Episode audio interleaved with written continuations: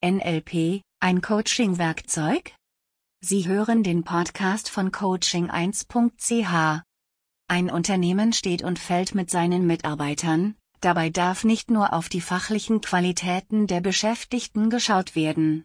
Oft handelt es sich um Fachpersonal mit jahrelanger Ausbildung und vielen Referenzen, die von Headhuntern für das Unternehmen angeworben wurden. Letztendlich steht auch hier ein Mensch vor einem Unternehmen, vor Aufgaben und Herausforderungen. Oft können gerade Profis auf ihrem Gebiet, Manager in der Führungsetage wie auch Ingenieure mit unzähligen Titeln ihr vollständiges Potenzial nicht ausschöpfen und die Leistung bieten, zu der sie fähig sind. Wann kommt der Coach ins Spiel? Hier kann ein Coach ins Spiel kommen. Im Gegensatz zum Consulting geht es beim Coaching nicht um Fachberatungen wie Umstrukturierungen oder Marketing.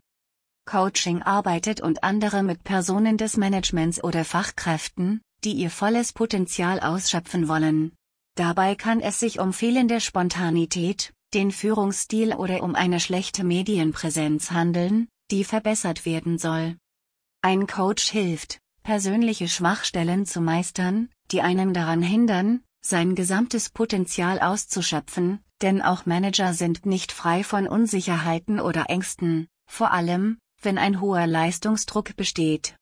Ein Coach begleitet diesen Prozess, indem er dem Klienten hilft, die Ursachen zu erkennen und einen individuellen Leistungs- und Lernprozess zu entwickeln und anzuwenden.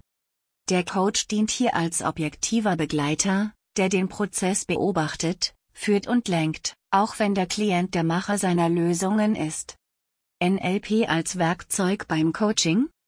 Der Coach bedient sich während des Prozesses verschiedener Methoden, um den Klienten zu begleiten.